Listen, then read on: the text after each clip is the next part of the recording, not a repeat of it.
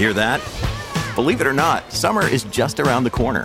Luckily, Armorall, America's most trusted auto appearance brand, has what your car needs to get that perfect summer shine. Plus, now through May 31st, we'll give you $5 for every 20 you spend on Armorall products. That means car wash pods, protectant, tire shine, you name it. Find out how to get your $5 rebate at armorall.com. Armorall, less work, more clean. Terms apply.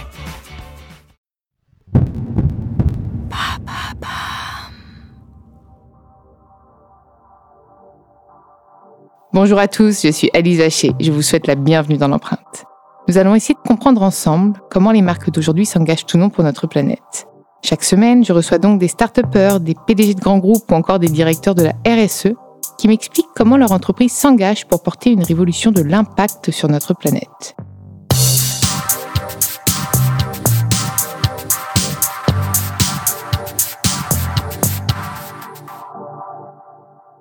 Dans ce nouvel épisode de l'empreinte, j'ai le plaisir de recevoir Cécile Lochard, la directrice du développement durable de Guerlain, la célèbre maison de luxe. Je suis ravie de t'accueillir dans l'empreinte. Moi aussi, Puis je te retrouve après, euh, après ton intervention euh, chez Printemps et franchement, j'ai appris beaucoup de choses sur cette belle maison, sur tes engagements, parce que déjà, tu es une femme engagée. Raconte-moi un petit peu ton parcours. Ça fait plus de 20 ans, effectivement, que je travaille euh, sur le sujet, qui est un sujet vaste. Ça veut à la fois tout dire et rien dire hein, qu'on travaille dans le développement durable, mais j'ai effectivement commencé ma carrière dans la finance socialement responsable chez HSBC et j'ai 7 ans et Ah notamment en participant aux premières formes de dialogue actionnarial actif. Et Donc c'était ton premier Ouais, poste c'était mon déjà. premier job. Donc tu as toujours été engagée en fait. Oui. J'ai j'ai eu cette chance euh, d'être née dans une famille euh, où l'engagement était chevillé au corps. Et, euh, et par conséquent, c'était presque pas une option. Donc j'ai fait une petite crise d'adolescence en me disant je ne ferai jamais comme mes parents. Donc je finance, mais quand même finalement. Mais tu vois, j'ai quand même commencé dans la finance durable. Et après, j'ai très vite, euh, j'ai très vite rejoint le WWF. Première expérience, donc pendant huit ans. Et je crois que tu as écrit un, livre aussi. Exactement, juste après le WWF où j'étais en charge des partenariats avec les entreprises et ensuite euh, j'ai terminé directrice de la philanthropie. J'avais euh, un challenge, c'est que je n'aime pas qu'on me résiste. et le secteur du luxe était le seul des secteurs d'activité que le panda, le World Wide Fund Planet, n'arrivait pas à embarquer dans sa politique euh, de marcher main dans la main euh, pour euh, plus de vertu dans le milieu économique. Et, et j'avais donc cette interrogation pourquoi ça ne fonctionne pas? Et j'ai donc écrit un livre sur le sujet en quittant le WWF qui a juste 10 ans. Ce livre. Et ensuite, comment c'est arrivé Guerlain? Alors, j'ai écrit ce livre et euh, j'ai créé ma petite société de conseil sur le sujet de l'alliance du luxe et du développement durable. En revanche, mes premiers clients ont été des ONG et notamment Agronomes et Vétérinaires sans frontières, avec association avec laquelle j'ai créé la première filière de cachemire durable en Mongolie. Et mes interlocuteurs, par conséquent, puisque je, je tenais absolument à pouvoir vendre cette filière aux acteurs du luxe, eh bien, étaient effectivement des maisons et notamment des maisons du groupe LVMH. Et Guerlain a été également l'un de mes premiers clients il y a à peu près sept ans. Voilà. Et tu as rejoint la maison parce qu'elle t'a séduite par ses engagements, par son côté? Parce qu'apparemment, Guerlain, c'est quand même la maison qui est pionnière euh, parmi les maisons de luxe, même si, comme c'est quand même des maisons qui ont un peu de retard hein, sur, le, sur le secteur, on va pas, on va pas se mentir.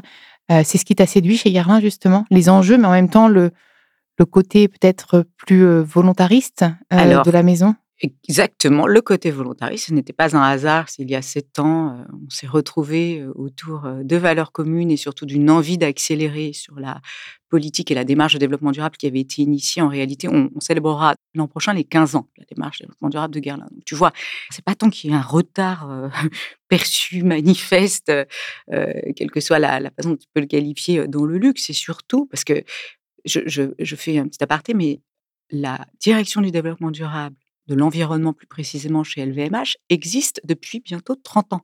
Sommet de la Terre de Rio 92, création de la direction environnement chez LVMH. Donc tu vois, c'est pas un retard, c'est une Hmm, pudeur à communiquer. D'accord. Donc en fait, les- elles agissaient, mais elles n'en parlaient pas. Exactement. La pudeur était encore une fois de mise. Il n'y avait pas cette volonté à surcommuniquer. Et, et d'ailleurs, c'est plutôt sain parce qu'aujourd'hui, tu n'as pas de cas avérés de greenwashing jusqu'à présent Hmm. dans le secteur euh, au sens large euh, du luxe. Et, et moi, j'aime même à dire qu'au contraire, on a plutôt fait du green hiding, c'est-à-dire qu'on a caché euh, ce qu'on faisait. Et Guerlain était par conséquent l'une des maisons qui avait la démarche consolidée la plus ancienne. Et même s'il y a sept ans. Pas du tout. Ah non, il y a sept ans, pas du tout. C'est même moi qui étais allée les voir. Ils ont dit donc, j'ai su que, j'ai entendu dire que. il me semble, dans le rapport environnement du groupe que j'ai vu qu'il y avait des initiatives très intéressantes que vous avez déjà amorcées sur le packaging, etc. Est-ce que vous avez la, volonté d'aller plus loin, de dévoiler? Et en l'occurrence, la rencontre s'était faite sur l'écriture du premier rapport de développement durable de Guerlain. Et très sincèrement, Alice, c'est une démarche volontariste. Mmh. Il n'y avait aucune obligation, il n'y en a d'ailleurs toujours pas, pour les maisons qui ne sont pas cotées puis qui appartiennent donc au groupe LVMH en l'occurrence. Hein. Quand tu n'es pas une société cotée, tu n'as pas cette obligation légale, réglementaire de faire paraître ton rapport de développement durable au sens large, social et environnemental.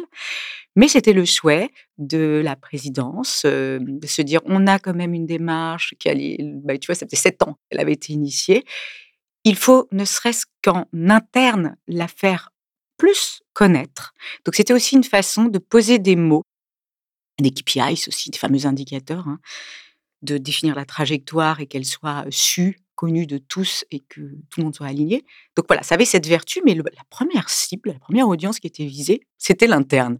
Tu vois, c'était même pas mais c'est, euh, plutôt sain parce que c'est les meilleurs ambassadeurs d'une politique de développement durable, c'est, les salariés. S'ils ne croient pas en la politique de leur maison, bah, c'est foutu hein, pour la maison même, je pense. Ah bah, je suis complètement d'accord avec toi. On doit commencer par, euh, bah, ça, balayer devant sa porte et surtout engager euh, ses salariés avec soi.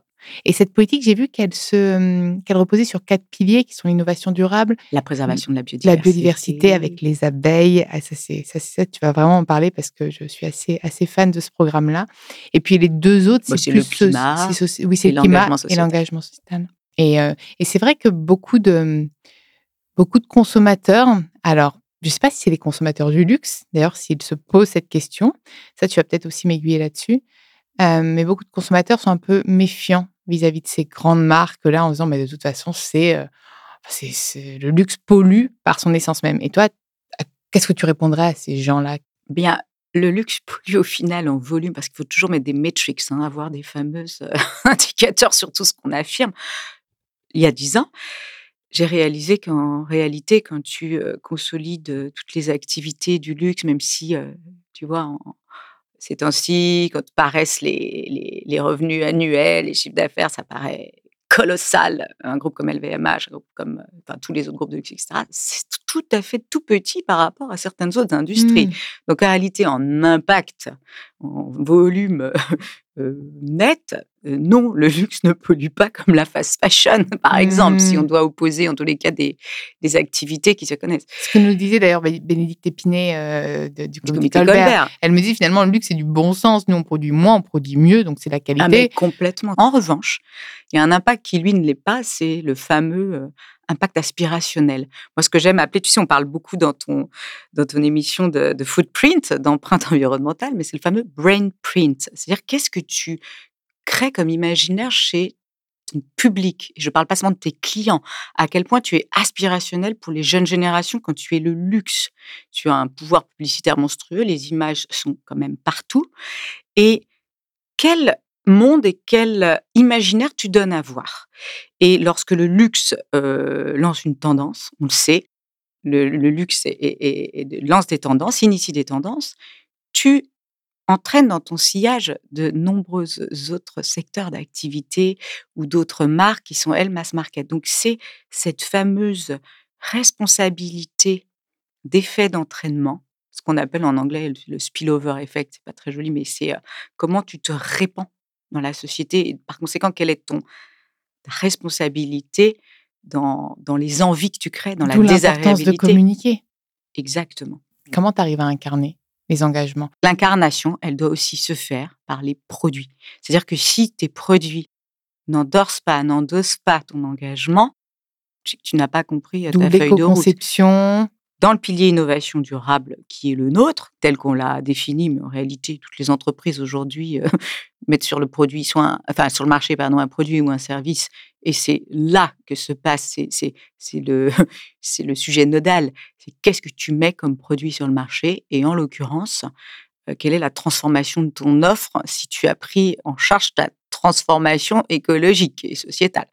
Et donc, euh, pour nous, la, vraiment la priorité, c'est aujourd'hui de créer des innovations qui soient à la fois plus naturelles, plus clean. Oui, c'était un, gros mot, il y a peu de temps, mais voilà, plus clean. Qui, Tout en euh, gardant les, le, même, euh, le même parfum, justement Alors, tu je, arrives. Je vais te dire, je vais t'expliquer, parce que ça existe parfois des reformulations euh, assez drastiques. Donc, des formules plus naturelles, plus clean, dans des packagings à la fois moins volumineux. moins... Tout le problème du packaging. Ouais, plus light, plus léger. surtout que c'est du verre, vous. Alors, c'est du verre en majorité. C'est pour ça qu'on a moins la problématique du plastique. C'est déjà pas très luxe le plastique, objectivement. On en a dans le make-up, hein, tout à fait sincère, où tu en as dans certains mécanismes. Donc, si ça vous reste un pas encore réussi à supprimer du coup celui-là. Alors, on, on, a pris un engagement en tous les cas d'ici 2026 de ne plus avoir euh, de plastique fossile. C'est bientôt, mais on y arrivera. Plastique fossile dans, dans nos créations.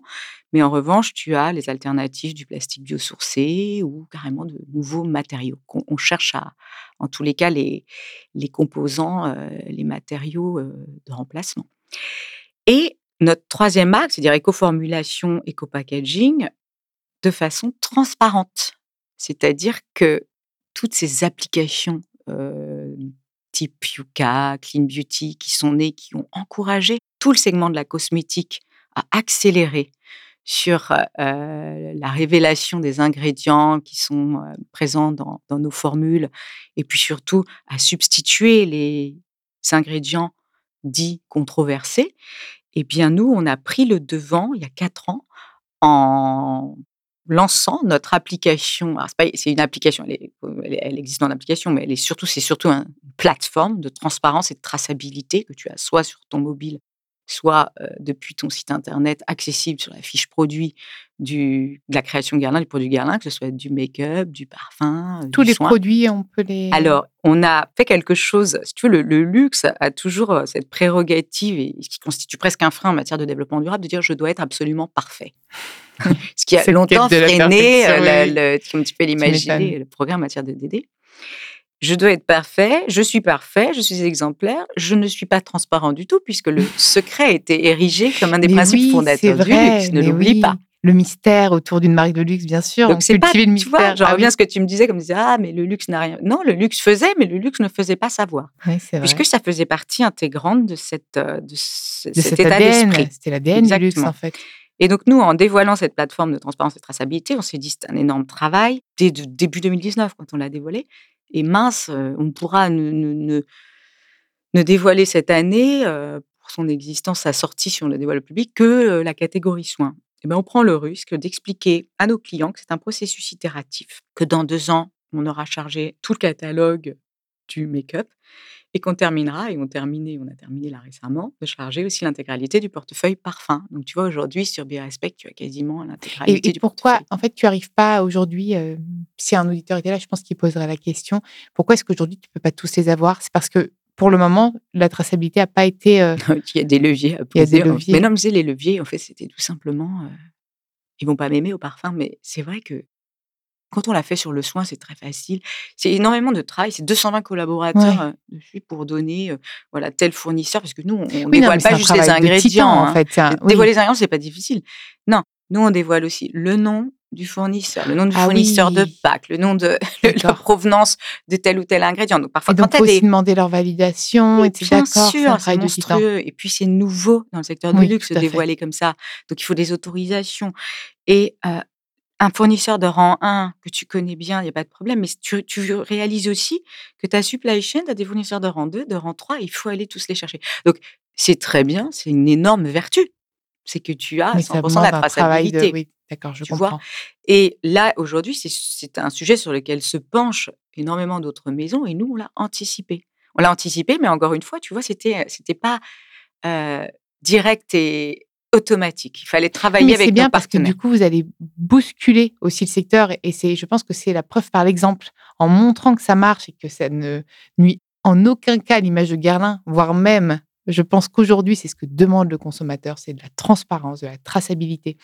Et le mystère des marques de luxe peut être cultivé différemment par euh, l'incarnation, par l'effet waouh, enfin, mais, euh, mais tout en montrant, en affichant ce qu'ils font vraiment. Exactement. et pourquoi je te parlais des, de l'équipe parfum, c'est parce que quand on a lancé tout ça, on n'a quand même pas eu en tête que quand tu dévoiles les, tous les ingrédients, parce qu'on est très précis dans, dans, dans les critères qui sont donc présents sur Birespect, tu dévoiles quand même ce qu'on appelle ta communelle, c'est-à-dire ta recette magique. Oui, mais c'est vrai, bah oui. C'est pas facile. Ah, mais oui. Comme... Donc, on s'est appliqué, bon, voilà, des règles un peu ah, non, mais c'est vrai. parfum, mais, Finalement, voilà, oui. il a fallu, ah, oui, pour non, ça non, que c'était le dernier. Bah oui, mais je comprends. Mm. Mais moi, j'adore dans le comprendre pourquoi il y a concentré, des. mais dans le concentré. Bah oui, en c'est une recette. euh, sinon, tu sais, c'est beaucoup d'eau et beaucoup C'est d'alcool en réalité. la-. Oui, oui, mais voilà, voilà Mm. ma recette. Et du coup, tout le monde peut faire du plagiat d'un Mais, parfum. mais la vertu de tout ça, c'est aussi de pouvoir mettre en avant des sujets que dans notre, euh, ce qu'on appelle le 360 marketing et communication, à mon goût, moi, on n'aborde pas assez. C'est-à-dire que quand on- tu Mais vas ça, faut le dire. Ben oui, mais quand tu vas regarder sur génial. Chalimar, sur Birespect, qui est notre plateforme de transparence, eh ben, tu découvres que l'alcool de Chalimar euh, millésimé vanille, que nous avons sorti en octobre, est euh, formulé euh, à partir d'alcool de blé bio. Mais on est toujours encore trop, euh, je trouve. euh, Mais c'est tellement compliqué parce qu'aujourd'hui. Quand on en parle trop, on peut se faire tacler de greenwashing, de impact washing maintenant, il y a plein de choses. Donc, je comprends. hein. Et puis la retenue des marques, de toute façon, les marques de luxe communiquent peu déjà de base. Donc, euh, il y a toute cette retenue.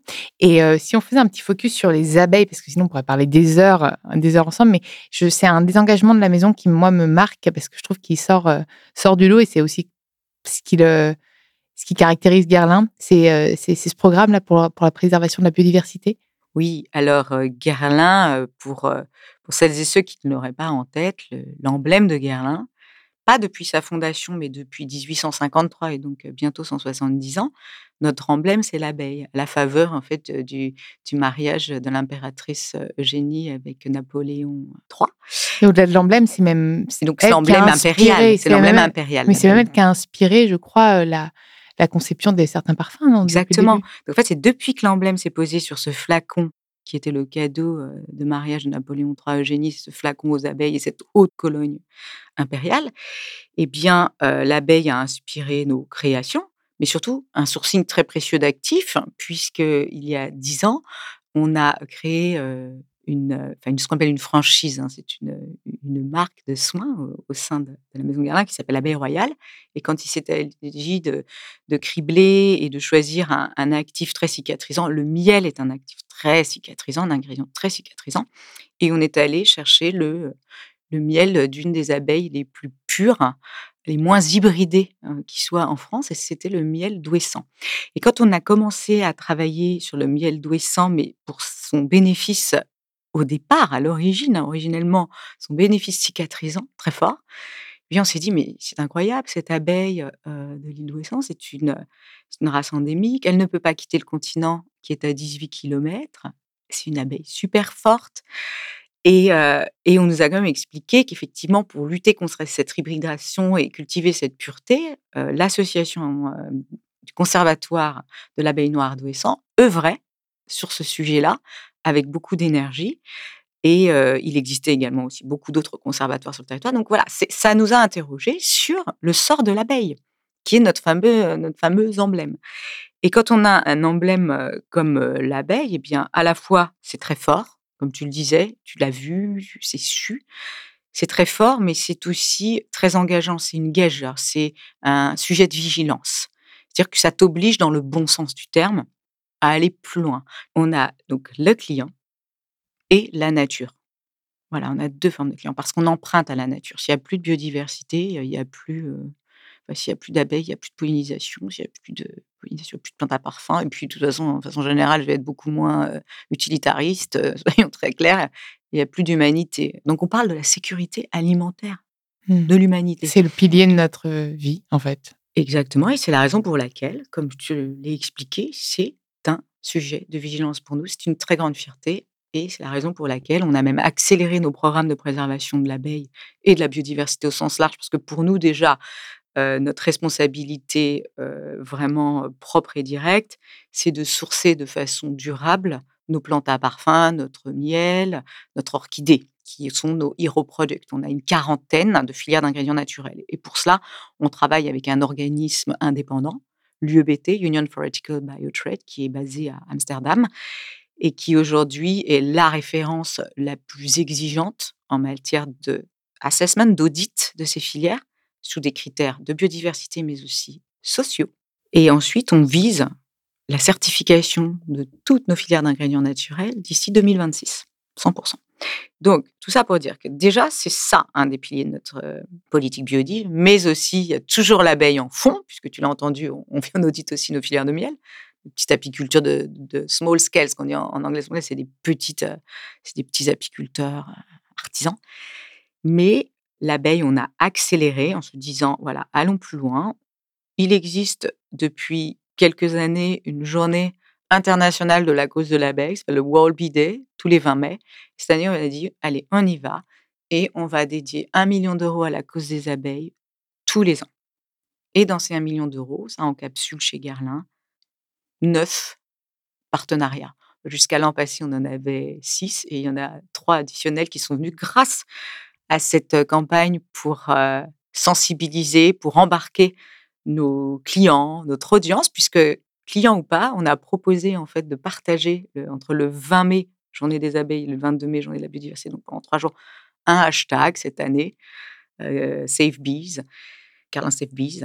Et, et, pour chaque partage sur Instagram, on reversait 20 euros. Et on a donc comme ça, on a plafonné cette opération et pour aussi laisser ça, ça le permettait choix de la client rendre si virale en fait. Aussi. exactement. Et puis si le client venait acheter, Mm. on, on demande rien au client, on lui dit juste il y aura X de, de votre achat qui est reversé. Et donc voilà, on arrive à un million d'euros et on en est très fiers.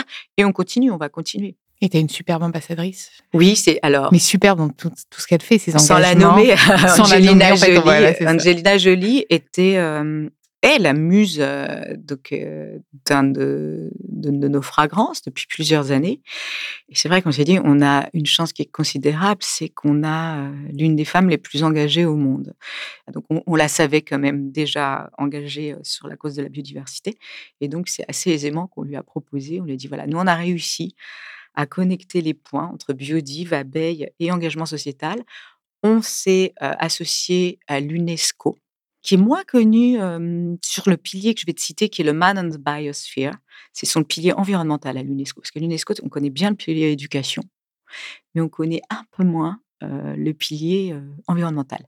Et donc, on s'est associé avec l'UNESCO sur ce sujet pour former des femmes à l'apiculture dans les réserves de biosphère de l'UNESCO, qui sont au nombre de plus de 700, dans plus de 120 pays.